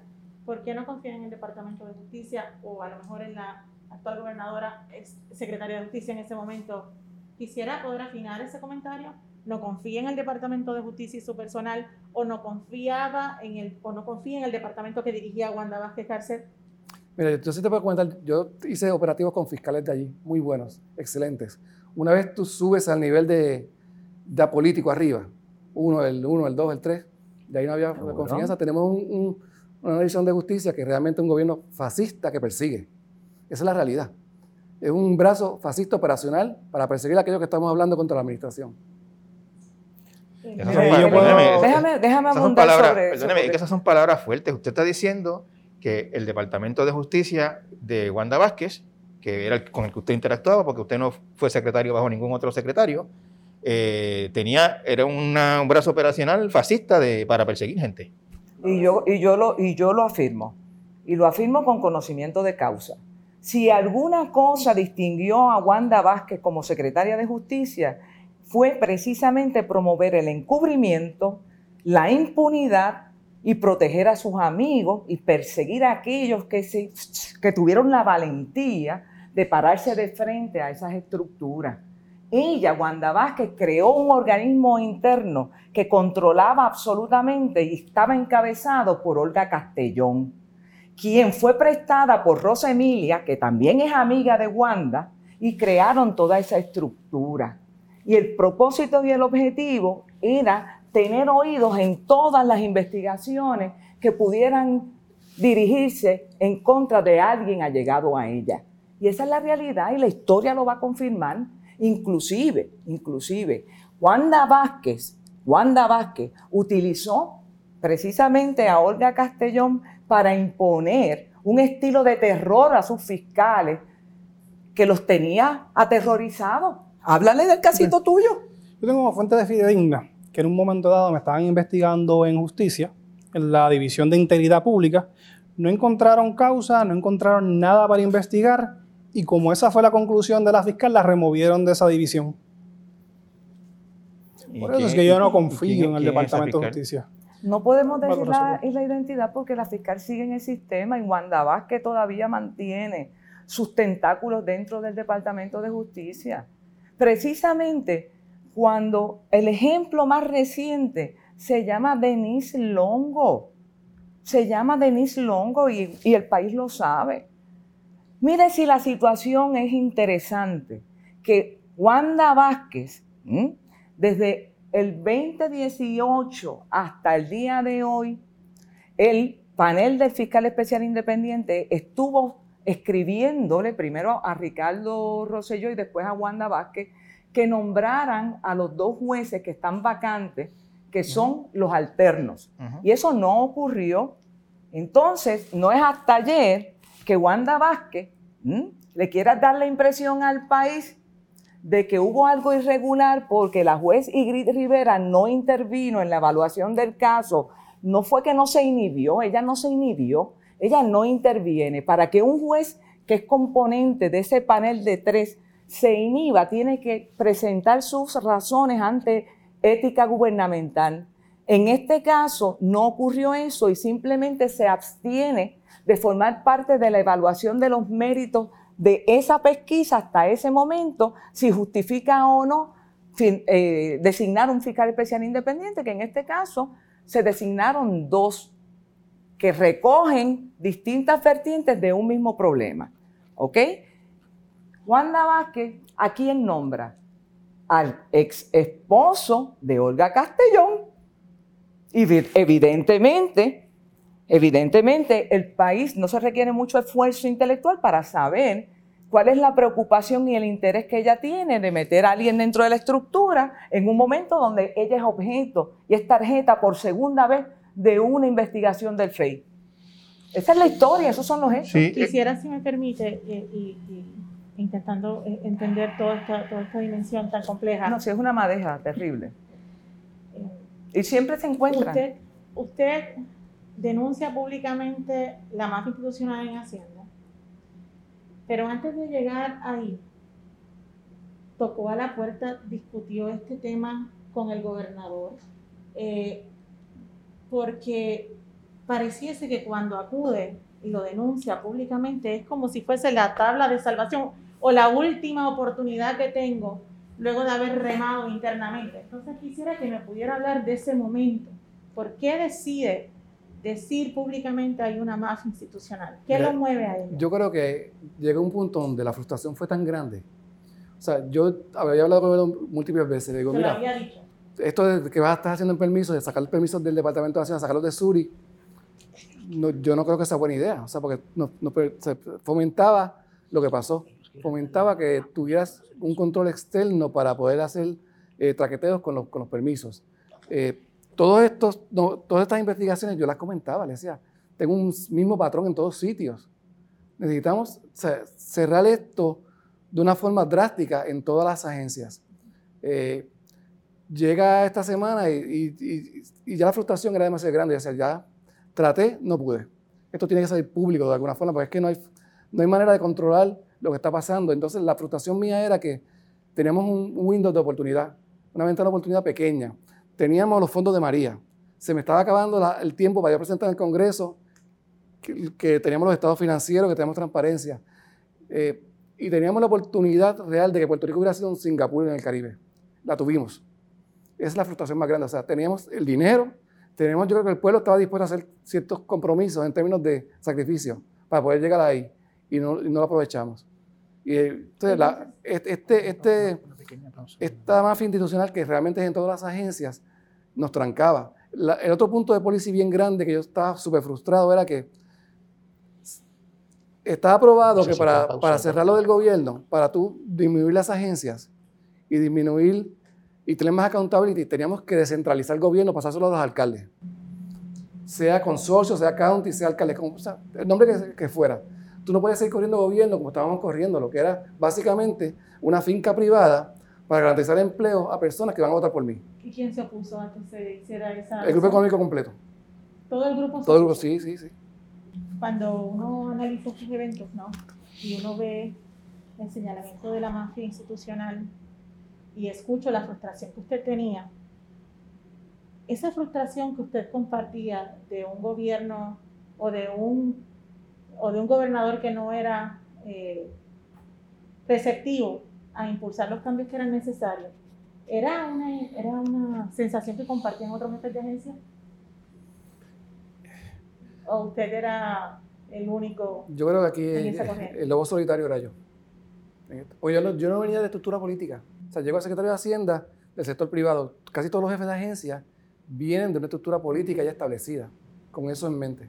Entonces, si usted tuvo esas frustraciones en el ejercicio de su deber, algún secretario le tocó a la puerta para decirle que oficiales vinculados a la campaña del gobernador querían tomar o gobernar en esa agencia? ¿Fue alguien, siendo usted jefe de, gabinete, alguno de esos supervisados suyos le tocó a la puerta diciendo que bueno, X o personas... Algunos de ellos siempre traían sus, sus eh, de investigación, se investigaban y aquellas que terminaban referidos se referían. Pero no recuerdo haber tenido una sola eh, uno solo haya venido a traerme un punto de política pública importante y que estaba en desacuerdo porque no se estaba siguiendo un protocolo de transparencia. Eso sí, no, Y ningún secretario le dijo algo como necesito que me dé una mano porque Elías Sánchez o Carlos Bermúdez o Edith Miranda o el licenciado Orón está intentando determinar qué hago en, el, qué hago en, en la agencia que yo corro. Ninguno. Eh, esas, mismas personas que mencionó Giovanni, Elías Sánchez, Orona, eh, Edith Miranda, eh, este que era Ramón Rosario, esas personas en Hacienda se metieron. Eh, no, o sea, básicamente en Hacienda yo estaba como, como jefe de recaudación, como, como un recaudador como tal. Sí interaccioné mucho con ellos cuando fui secretario de Gobernación. Obviamente eran reuniones de gabinete diarias. Pero, por ejemplo, nosotros hemos escuchado que, que la persona que negociaba o que llevaba a Hacienda, las personas que necesitaban o solicitaban créditos contributivos, era Elías o su suegra. ¿Eso es cierto? Eh, diversas personas iban a solicitar eso. Ujú, Pero Elías era abogado eh, privado ujú. y sí representaba contribuyentes que iban al Departamento de Hacienda. Sí representaba contribuyente. Y los clientes de Elías Sánchez, por ser Elías Sánchez, tenían algún trato especial o brincaban la fila o llegaban a un, tenían un acceso que no tenían otros. No, porque- Pues no es lo mismo que, que- que vaya a Hacienda el abogado pica pleito de- de- del casco urbano de Bayamón a que vaya con Elías Sánchez. Mira, el policy realmente cuando tú vas a reunirte con un secretario, con el secretario de Hacienda, es que la petición es una que incide por su magnitud en un, un proyecto de política pública. O sea, y es más bien el cliente. ¿Quién es el que viene, el que entra, que tiene un proyecto que, que tiene prioridad para la administración? Y ese es el policy. No es el cabildero ni el que lo representa. Y, y- y- y se puede decir que iba mucho a Hacienda con clientes. Mucho no. Ni- Él tiene sus clientes de su bufete. Ni él, ni su suegra, ni su esposa, Ellos ni su suegro, digamos. también. bueno, tenían, tenían, ellos tenían clientes que representaban. O sea, vamos a verlo de esta manera. Toda esa familia era un cabildero y usted ve Hacienda, pero probablemente en otras también, pero en Hacienda toda la familia Sánchez Rodríguez eh, estaba cabildeando allí. Como abogados en algunas cosas, como representantes en otras. Cabildero tiene, requiere una definición que yo no, Claro, pero No quiere decir, tengo. vamos a decirlo de esta manera, iban a Hacienda a, a llevar, a llevar casos de gente o a llevar gente o a, o a buscar que se movieran cosas o trabajando en proyectos. o trabajando en proyectos. Uno de los elementos que ha surgido eh, a lo largo de todo este tiempo es precisamente la forma en la que el Departamento de Hacienda otorgaba créditos contributivos. Y como parte de esa dinámica, por directriz de la Junta, se crea este Comité de Control de Créditos Contributivos en un intento de también preservar la liquidez. Este comité estuvo funcionando y de repente el comité deja de existir. Luego de que el comité deja de existir, la Junta denuncia que en un abrir y cerrar de ojos se han otorgado sobre 500 millones de dólares en créditos contributivos. ¿Por qué dejó de existir el comité? ¿Cuál era su posición ante ese comité? ¿Y quiénes resultaron beneficiados una vez se elimina el comité? Mira, el comité básicamente se establece, como tú bien sabes, cuando tenemos los issues de liquidez. Ujú. Una vez tenemos recaudos que ya no había issues de liquidez, no es que se elimine el comité, es que se revierte al Estado de Derecho normal, porque el comité era un comité especial para controlar liquidez. Una vez se sa- sale del comité, pues entonces la regla de cada agencia que tenía derecho a crédito contributivo es la que se aplica. Y había obviamente un pipeline bien extenso de créditos que se habían aguantado porque no había liquidez. Una vez hay liquidez, pues eran créditos que estaban aprobados de nuestra administración y de administraciones pasadas. En, en- en ese comité eh, estaba Elías Sánchez, yo tengo entendido. Ese comité de créditos contributivos. No recuerdo si en ese momento como representante de la Junta estaba, pero sí, sí, habíamos secretarios de gabinete. Y luego de eso, esos, esos créditos que están aguantados, ¿quiénes son los que resultan beneficiados? Una vez se abre la compuerta, ¿quiénes son los que resultan beneficiados? Bueno, son industrias, o sea, cada- los créditos son para turismo, Ujú. eh, cine, eh, manufactura. O sea, esas son las áreas que más, más créditos tenían. ¿Y no cree que ninguna de las personas vinculadas a la administración del ex gobernador resultó beneficiado o sus clientes de ellos resultaron beneficiados? Lo que pasa es que pasan por los canales de cada agencia. O sea, yo, yo no sé si la persona, eh, cuando va al DEC, eh, quién es el que está con... Yo veo cuando me llega la recomendación acá. Ok. Porque Hacienda lo que maneja es si hay cash para pagarlo. La autorización son de las agencias, de las demás agencias. Y, ¿Algún y- y es, perdóneme, esa eh, estructura política de la que usted habló eh, y ha hablado a lo largo de esta entrevista, en ese tema de los créditos contributivos, ¿se puede decir que, que filtraba quién llegaba donde usted? No. Estructura política eh, normal de las agencias es más operacional. Créditos contributivos requiere un expertise de abogados, requiere un expertise que es más, como decimos nosotros, del área de Torrey. O sea, que, que si yo, sin ninguna relación con políticos, ni, ni de hacer donante, ni nada, pido un crédito contributivo para un proyecto y si tiene mérito, se, se aprueba. Sí, se aprueba. Independientemente de que yo no sea Independientemente. donante ni conocido por ningún político. Eh, Sí, hay un protocolo y una ley en cada agencia para establecerlo. Pero igual se puede, se puede interpretar también que para, para yo llegar al comité o al que decide, pues necesito un representante sí conectado políticamente. Necesita un, un representante con experiencia, y, porque es un área muy técnica. Pero, o sea, cualquier persona puede aplicarlo. O sea, tú aplicas y es, es first in, first out. Quien llega primero, ese va, va- si hay fondos, ese cobra primero. Y si es un proyecto de política pública, o sea, si es un proyecto de energía eléctrica, si es un proyecto de infraestructura de carretera, pues obviamente tenemos una prioridad para trabajarse más rápido. En el 2017, cuando usted viene obligado a renovar las pólizas de seguros públicos, eh, siempre suele suceder que tan pronto hay un cambio de gobierno se beneficia a productores de seguros afiliados al partido de gobierno. Nosotros hemos recibido información que en ese proceso intervino la señora Katy Erazo. Eh, ¿Esa información es correcta? Es que el proceso es a través de un comité. O sea, se- to- todos, los, todos los que son productores radicaban, por, o sea, nos radicaban, entonces ahí se evaluaba. pero cuando se otorgan y se evalúan, eran personas afiliadas a la entidad de gobierno. Y lo digo porque la investigación que nosotros re- reportamos reflejaba que entre los productores agraciados había personas que colaboraron con la señora Erazo en el Comité de Finanzas del Gobernador. Pero es que siempre va a haber personas de los dos partidos en ese, por, el tamaño de, de las pólizas de seguro. O sea, hay compañías que son las únicas que pueden asegurar cierto riesgo en Puerto Rico y puede ser un donante del Partido Popular, un donante del Partido Nuevo. O sea, pero si es la compañía que tiene el mejor récord y la capacidad económica es la que se va a considerar. ¿Usted entiende entonces que ya no tuvo participación en ese proceso, no influyó en ese proceso? En la decisión no, la decisión es una decisión técnica. Licenciado, este, ha- habrá gente que oiga o vea esta entrevista y, y diga, pues ahí Maldonado se está pintando como el llanero solitario, el, el justiciero de esa administración, etc. Y, y- y- y puede pensar también, o sea, si nadie llega a secretario de la gobernación, a chief financial officer, a jefe de OGP, a jefe de Hacienda, todo ese poder en una administración, si no, como decimos aquí, juega el juego si no eh, eh, se presta a, a lo que quiera hacer esa administración, eh, no precisamente todo bajo la luz del sol. Eh, ¿Qué usted contesta a eso? Mira. En, en- en- en- en resumen, usted jugó el juego, No. ¿Viste el ¿no? resultado? pero antes de, de- de sacarlo llegó hasta donde Sí, pero, llegó. pero mira, mira, cómo- mira cómo funciona. O sea, yo llegué a secretario de gobernación por una razón. Y por eso Iván Isabel lo puede entender. Porque mi relación con la Junta Fiscal era excelente. Yo podía conseguir negociaciones que beneficiaran la política pública de- del gobierno de Puerto Rico. Porque, ¿Por qué? Ma- manejamos bien Hacienda, hicimos los recaudos, eh, controlamos la parte de los estados financieros. Y eso era un as en esta administración importante y necesario, que obviaron hasta que yo no tenía la relación política. ¿Por qué? Porque era tan importante tener la relación con el Congreso y una buena relación con la Junta Fiscal, que eso pues obviamente pues subió el, el grado de necesidad de que yo estuviera. De momento todos los proyectos después de María se paralizaron. No, no se estaba ejecutando, pero sí, pero, pero, pero mira cómo pasa, no, no se ejecuta. Me traen a mí para que ejecute, porque mi especialidad es ejecución. Eso es lo que yo sé hacer bien. Y entonces empezó a correr proyectos para que se movieran, para tratar de sacar más proyectos de, de desarrollo económico en Puerto Rico. Los negocios, tanto en el Congreso como en, en Wall Street, con las distintas firmas de corretaje, tratando de traer proyectos grandes a Puerto Rico. Y esa era la función mía.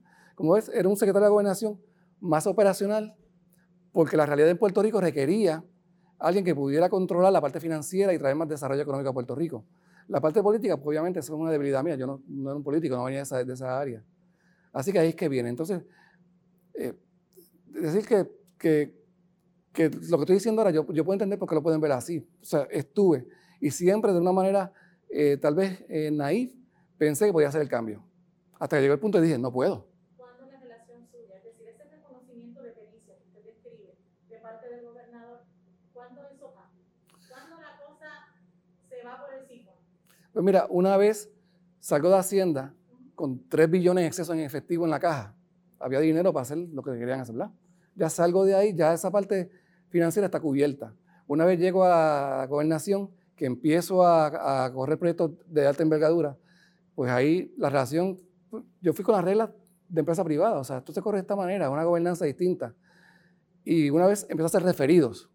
El primer mes que estuve secretario de gobernación me llegaron investigaciones que las referí inmediatamente a justicia y a ética, personas bien cercanas en Fortaleza, y ahí pues la relación obviamente cambió. ¿Qué personas cercanas a Fortaleza explican? ¿Y qué pasó con Bueno, salió públicamente el caso de María Palau, que era de cannabis. Y habían otros que sé que todavía no, no justicia, pero otras áreas están investigando. Cinco. secretario de la gobernación? Cinco. Cinco de importancia. Cinco de importancia. Cinco de personas que estaban relacionadas directamente. Y yo, yo me pregunto, usted dice, usted dice que se, que se afectó su, su, su relación con el gobernador cuando estaba en la Secretaría de la Gobernación, era haciendo porque hacía referido.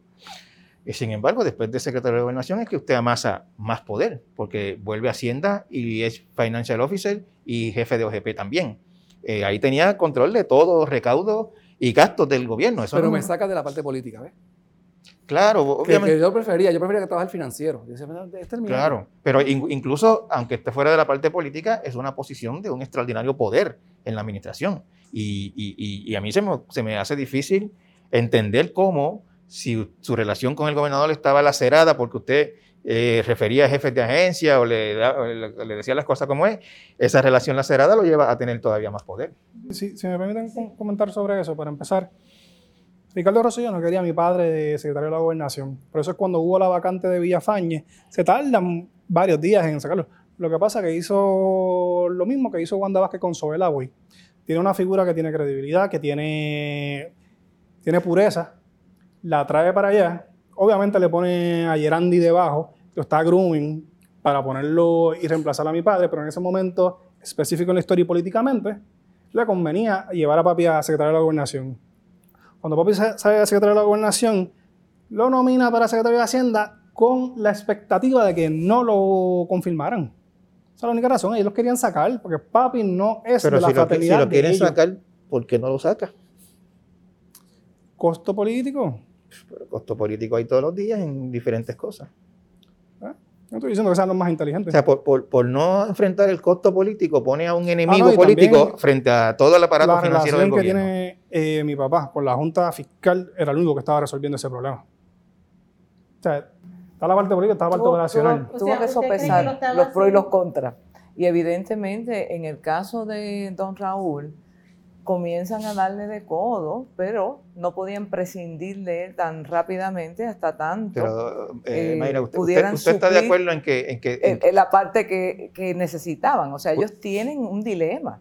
Tienen un dilema político de una persona que se está distanciando de la visión de los brothers y, por otro lado, lo necesitan y en esa decisión y en ese dilema se suscita la situación de que públicamente él va y espontáneamente, si ustedes evalúan esa entrevista, van a, a ver cómo espontáneamente él habla de mafia, eh, de mafia institucional y la reacción fue decapitarlo de inmediato. Y mira qué interesante, mira qué interesante es ese, que eso, esa frase de mafia institucional fue lo que detonó lo que pasó después. Todo el mundo se sintió aludido. Y eso provoca que comiencen las filtraciones del chat.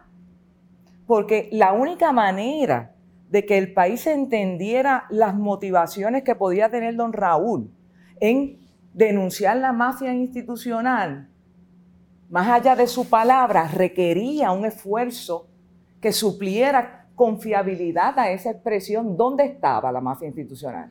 Y ahí se devela. El, gobernador, el entonces gobernador dijo aquella vez que, que, usted no le había hablado a él de esa mafia institucional. Eso no es correcto, yo lo hablé muchísimas veces. Se lo habló y en ese mismo término. Y, lo discutí en grupos de gabinete. O sea, esto no era secreto. Con recomendaciones bien Maldonado, usted... Sí, es que quería, aprovechando precisamente el, el tiempo de gestión en Hacienda, cuando el gobernador le nombra secretario de la gobernación, también le deja a usted el rol de CFO. Uno de los objetivos de esa encomienda era precisamente lograr la publicación de los estados financieros y lograr reacomodar la línea de mando entre los directores de presupuesto y los directores de finanzas de todo el gobierno. Eso se pactó con la Junta de Control Fiscal. ¿Qué pasó con esa ley? ¿Y por qué cuatro años después, verdad? Tampoco se cumplió con la encomienda de publicar los estados financieros, que era su responsabilidad. Sí, ahí comenzamos a, publicar los, los, anteriores. Lo que pasa es que cuando se hace el proyecto de CFO, la Junta Fiscal lo, lo expone en su plan fiscal muy bien. O sea, yo estaba de acuerdo con ese tipo de proyectos. En Puerto Rico, ¿qué pasó? Cuando Cuando lo hacen... Usted sí, pero el gobernador no. eh, a media. ¿eh? ¿Qué pasó? Me dan la posición de recaudador, pero no me dieron OGP. El control de- de- del presupuesto directo con las agencias.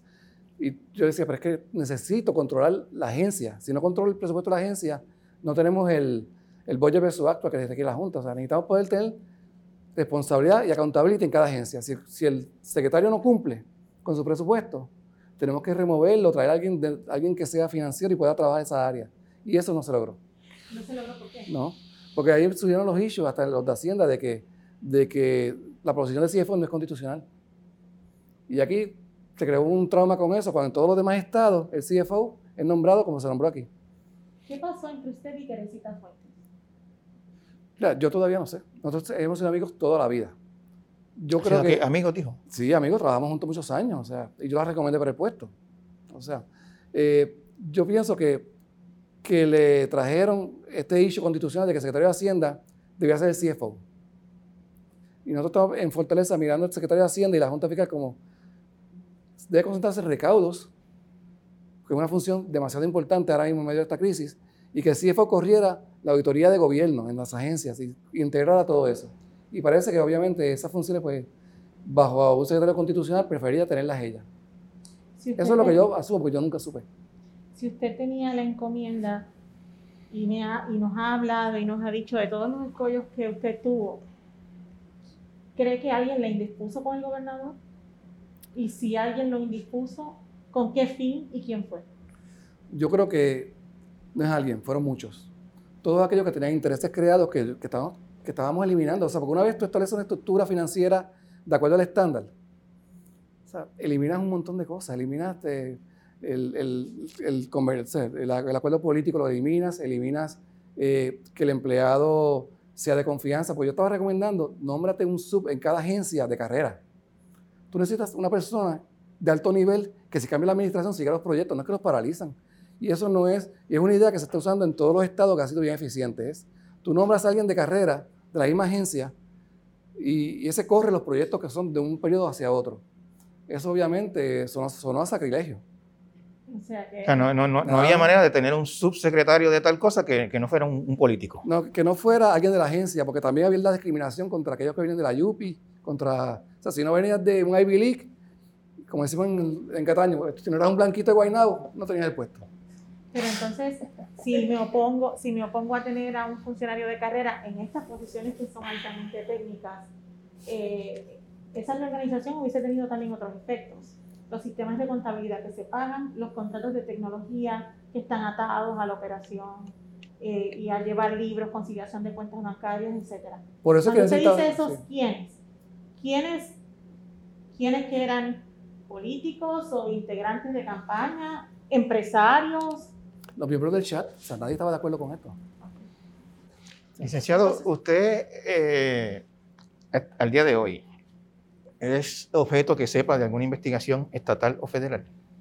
No que yo sepa, y ahí está mi licenciada, mi abogada, que ella puede comentar sobre No lo. La respuesta es no. No, no es. Él no es objeto de investigación. Usted ha sido interrogado por. Sobre esta- particular, eh, nosotros no vamos a hacer Pero expresiones. déjeme hacer las preguntas. Pero, pero es que nada que tenga que ver con temas de carácter legal que puedan afectar asuntos que están en curso, nosotros no vamos a... yo, yo, yo, tengo que hacer, yo tengo que hacer la pregunta. ¿Cómo no? Y ya sabes cuál es mi respuesta. Por supuesto, pero tengo que hacerla. ¿A usted ha sido, usted ha estado ante un gran jurado aquí o afuera? No, la respuesta es no. No. La respuesta es no. No comentar o no, o no ha la pasado. respuesta es no. A su pregunta, la respuesta es no. Ok. ¿Usted eh, sabe o le consta de alguna investigación en proceso federal o estatal contra los miembros del chat o las operaciones de la administración La de Rosselló? respuesta es no lo podemos negar ni afirmar. si nosotros pensáramos en estos eventos, eh, mucha gente diría que el chat era un escándalo en sí mismo, sin embargo ha transcurrido un año y no hemos visto resultado de ningún tipo, no ha habido acusaciones contra nadie. En realidad lo que hemos visto o lo que más sonó fue todo este límite diré en torno a la confiscación de equipos de celular. Eh, ¿En realidad se cometía delito en el chat o no? ¿Se sacó de proporción o no? Puerto Rico va a haber acusaciones o no? Yo voy a contestar esa pregunta. Las autoridades estatales han hecho lo indecible para evitar que hayan consecuencias y se ha arraigado la impunidad promovida y fomentada por una subalterna de Ricardo Rosselló que hoy ocupa la gobernación. En el día de hoy, esa persona ha provocado, entre otras acciones de encubrimiento, que esas autoridades como ética gubernamental, como la Oficina del Contralor de Puerto Rico, como la Oficina de la Policía de Puerto Rico, como el negociado de seguridad pública, como el Departamento de Justicia, entre otras entidades reguladoras, se hayan cruzado de brazos y el país no ha sido ajusticiado todavía.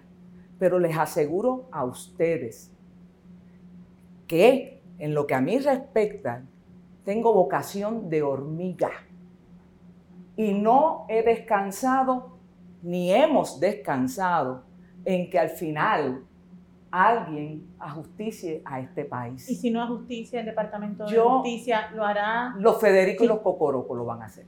O sea, hay una investigación a nivel federal yo, y debe haber.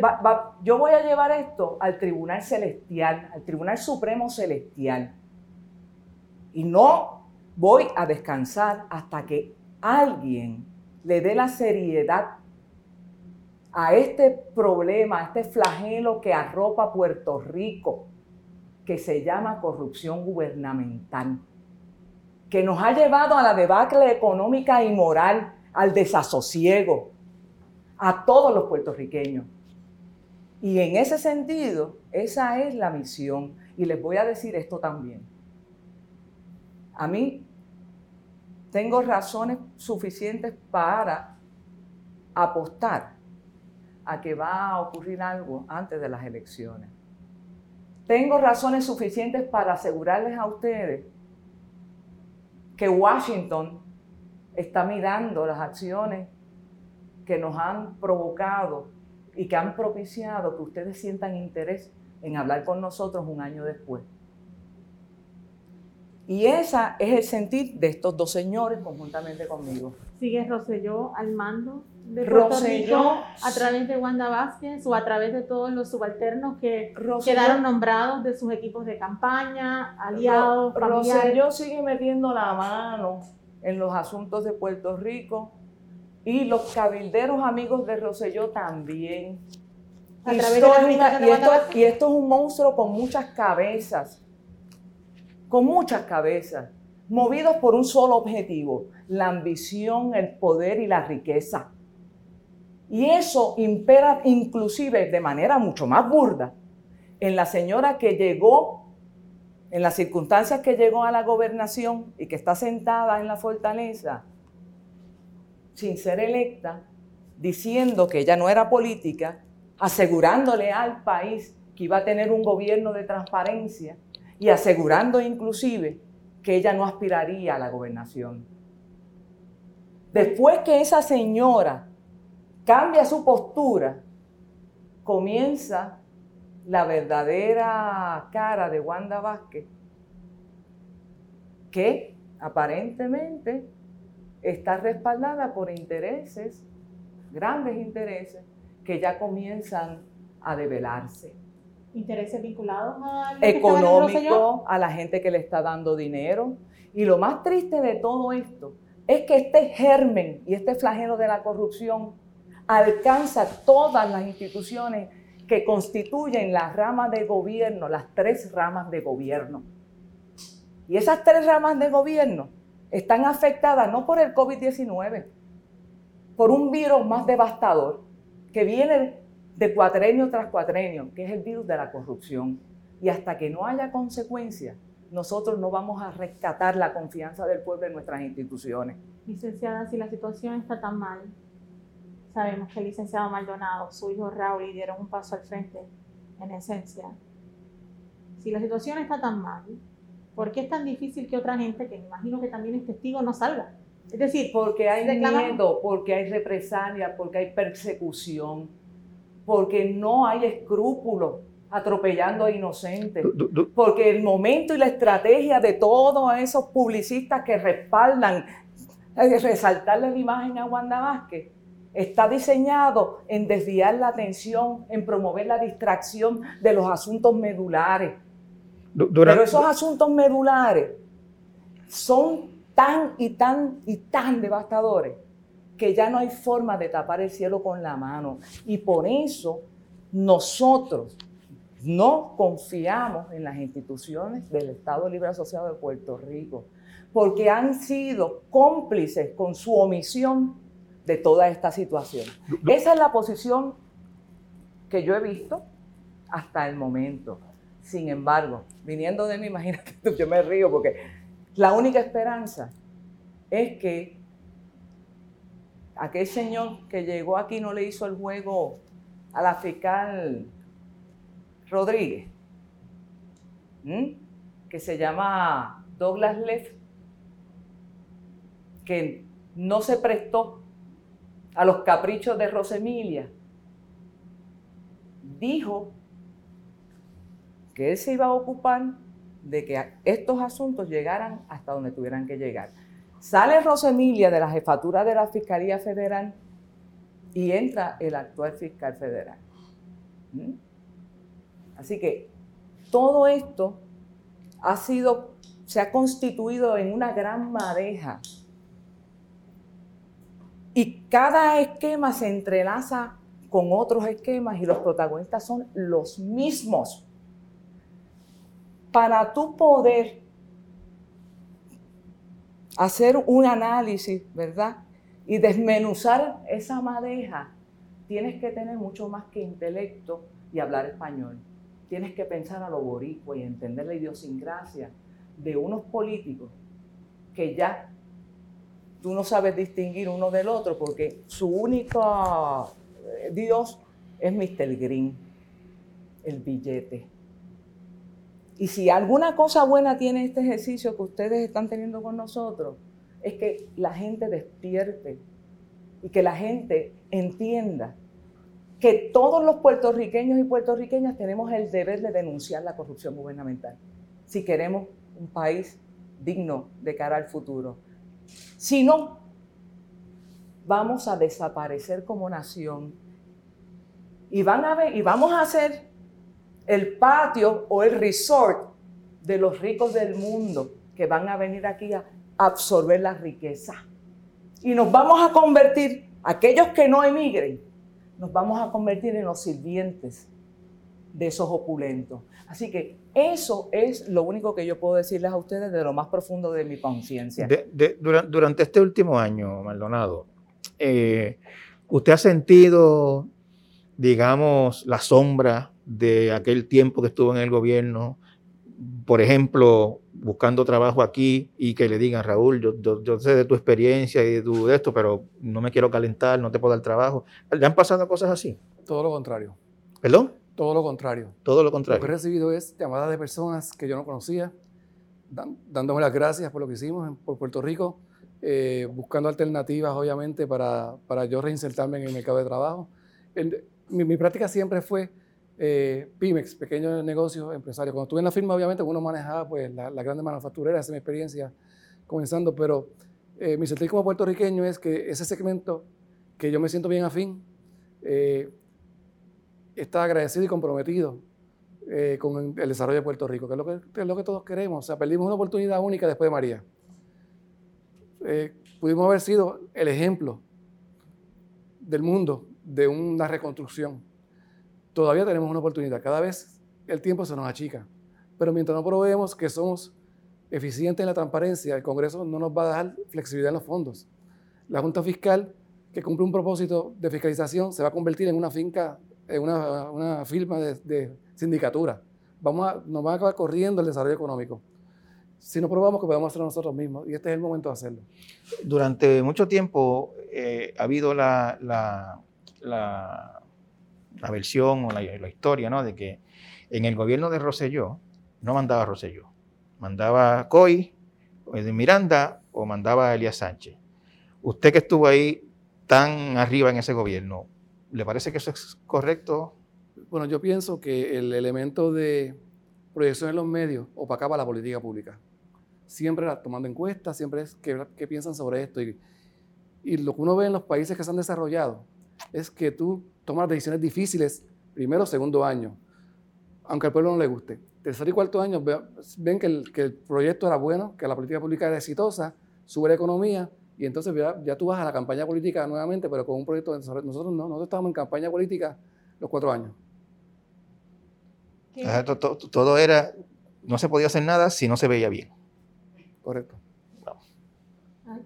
Después de estar adentro, después de confirmar lo que acaba de decir, no. ¿Qué tres cosas específicas tendrían que hacerse para de alguna forma despejar este mantra de corrupción? Y lo digo porque un año después, ¿verdad? Y luego de toda esta expresión popular, hubiésemos pensado que se iban a radicar legislaciones, se iban a hacer enmiendas, se iban a hacer quizás comisiones para mejorar eh, la forma en la que se contratan eh, entes privados, etcétera. ¿Qué tres cosas específicas necesitaríamos hacer o necesitaría hacer quien, quien gobierne a partir de noviembre? Pues mira, yo creo que hay, hay varias medidas de carácter de política pública importantes. Primero, descentraliza el gobierno. No funciona.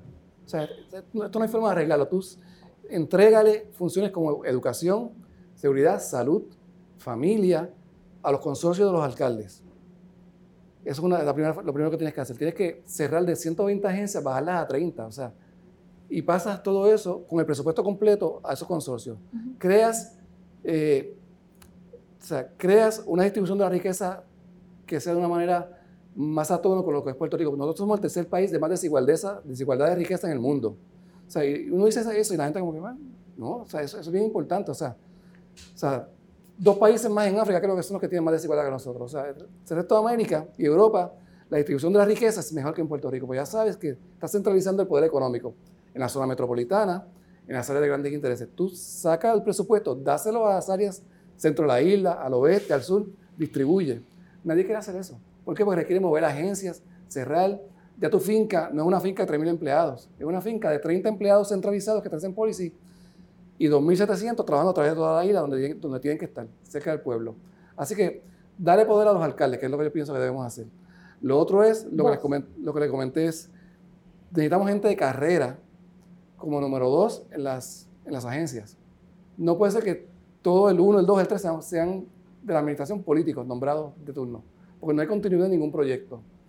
Y lo otro es, el tercero sería, yo creo que tenemos que centralizar el proyecto que comenzamos con la Junta Fiscal de que sea un solo sistema de contabilidad para todas las agencias, para todo Puerto Rico.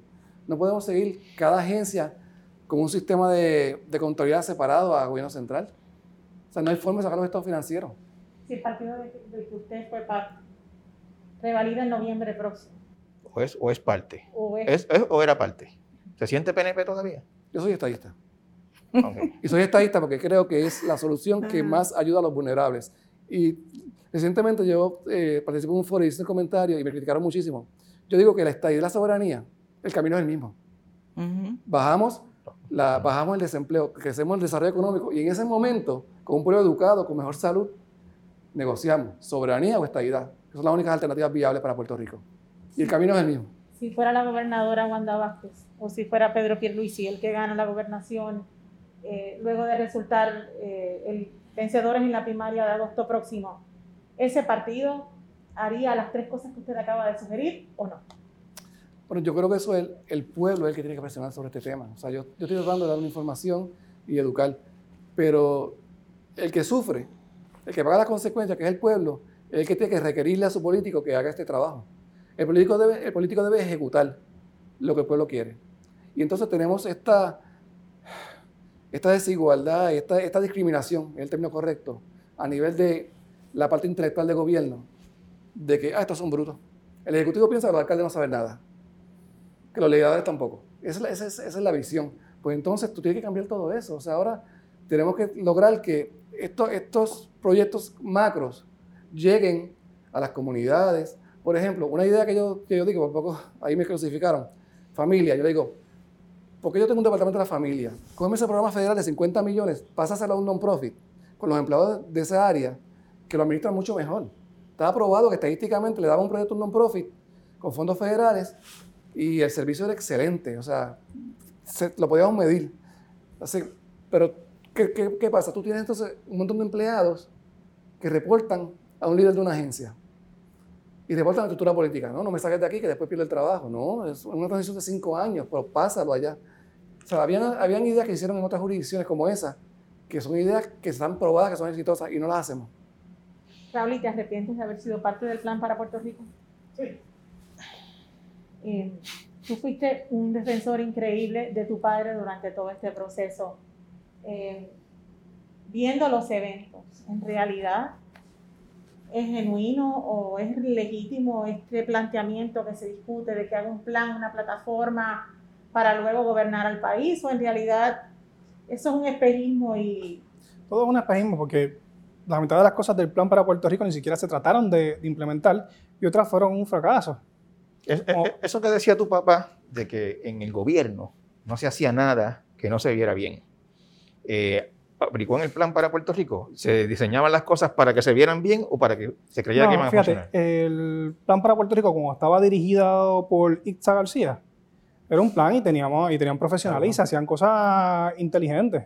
Pasa que no se aplicaron y luego pasó a la parte política. Por ejemplo, lo de la transferencia de empleado único, donde único se hizo exitosamente fue en el Departamento de Hacienda.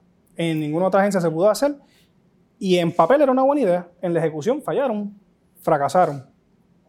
¿Te has encontrado con algunos de los integrantes del chat? ¿O has conversado con el ex gobernador Rosselló? Yo no creo que él quiera hablar conmigo. ¿Usted, usted, Maldonado, ha tenido algún contacto con...? Eh, no. Cero. Ni un email, ni, ni, se lo encontró en, en, un restaurante, ni nada. No.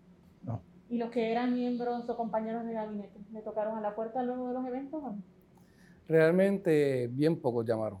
Porque la realidad es que había un miedo institucional de poder diferir del gobernador y de la, de la visión. Así que todo el mundo se aferró a su puesto y muchas de, las de, las, de los proyectos que estaban corriendo, que eran afines a una filosofía un poquito más liberal, se paralizaron. Maldonado, ¿por qué, ¿por qué quiere hablar ahora? ¿Qué lo hizo exponerse a este interrogatorio en este momento en particular? Pues mira, yo, yo estoy preocupado porque yo, yo creo que el, el año pasado el pueblo por primera vez se expresó. Y de momento todo el mundo se durmió. Ya es memoria corta.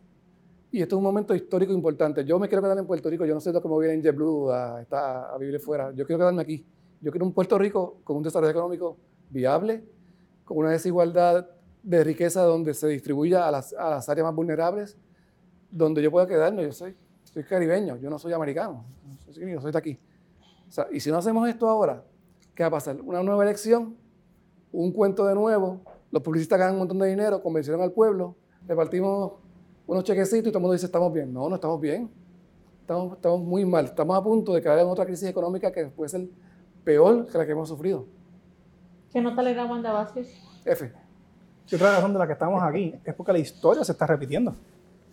Todo, lo mismo que pasó con el gobierno de Ricardo está pasando con el gobierno de, de Wanda Vázquez. Ilústreme, ¿por qué usted dice eso? Todo ella, comenzó ella con... ha indicado que no, y ella se ha presentado al pueblo. Eh, el día que ella diga la verdad va a ser un buen día para Puerto Rico. Todo comenzó con una catástrofe natural. Con el gobierno de Ricardo Rosselló fue el huracán María, con el gobierno de Wanda Vázquez fueron los terremotos. Los dos aguantaron las ayudas por tomarse las fotos, porque es más importante tomarte las fotos que dar la ayuda al pueblo despiden a los secretarios que están denunciando la corrupción. Despidieron a mi papá en el gobierno de Ricardo Rosselló, en el gobierno de Wanda Vázquez. Despidieron a la doctora Quiñones, a Denis Longo, a Carlos Acevedo, a Fernando Gil y a Yorimar Andújar. Se repite porque los hijos son los que denuncian eh, y le dan la estocada al gobernador. Yo con Ricardo Rosselló, Denis Longo con, con, con Wanda Vázquez ambos lucen destemplados y, y, y, cuando dan esa conferencia de prensa en que Wanda Vázquez saca 20, 20 emails y, parece que está litigando su, su, propio caso. Y lo que yo digo es que si estás diciendo la verdad, no hay necesidad de litigar. So, yo creo que todo lo que pasó durante el año pasado se está repitiendo ahora mismo. De hecho, es peor ahora. Y uno tiene que analizar la historia. Esta es la primera vez en la historia en Puerto Rico que las tres secretarias de justicia están siendo investigadas por el FEI. Wanda que cuando fue secretaria de justicia fue referida. Del Longo está referida y la que estuvo cinco días, que ni me aprendí el nombre, está siendo investigada por, por llamar la, la, información para atrás. O sea, el, el, tipo de persecución que había allá está idéntico. De hecho, yo, yo pienso que es peor. O sea, yo creo que esto es, esto es increíble. Yo creo que da náuseas ver este gobierno. ¿Tú colaboras con la facción de Pierluisi o usted, señor Maldonado, o con alguien en el Partido Popular o otro partido? No, yo no estoy involucrado por política. No están en política ningún yo, yo colaboro con causa. ¿Se arrepiente de haber entrado al servicio público, Maldonado? Me arrepiento de no haber salido público antes. De haber entrado al servicio público, no. De no haber hecho sus denuncias antes. ¿Cuándo? De, antes? Yo creo que el trigger de aquí y el evento importante fue María. Después de María todo cambió. Entró el, el dinero, tuve el, cambio, porque el primer año que empezamos, comenzamos a trabajar, seguimos el plan para Puerto Rico. Entra María, entran los grandes intereses, entran los cambios de policy, entra todo ese dinero corriendo y de momento el, hubo un, un cambio en la estructura de poder interna, decisional. Y ahí, pues. Había dinero que antes no había, eso es lo que pasó. Yo imagino que luego de que suceden todos estos eventos, alguien en Washington le tiene que haber tocado a la puerta e imaginaría que la Junta de Control Fiscal también lo hizo. ¿Usted ha hablado con la Junta de Control Fiscal eh, luego de todo lo que sucedió? Mira, una vez salga el gobierno, no, porque no, es, mi función, pero yo le tengo un, gran respeto a los miembros de la Junta Fiscal. O sea, diferimos en política pública, ahí que está claro yo no creía en los despidos de servidores públicos, pero el, no pagar la deuda, el, reducir el gobierno, el quitar la parte política de la decisión económica, yo estaba de acuerdo con ellos, 100%. Y la salida ahora del señor Carrión me preocupa mucho, porque yo sé que hay muchas personas que no son fans de él. Pero yo que estaba allí, yo lo veía en Washington solicitando fondos federales para Puerto Rico, lo veía trabajando. O sea, necesitamos aliados en la Junta Fiscal. Ahora no sabemos quiénes vienen.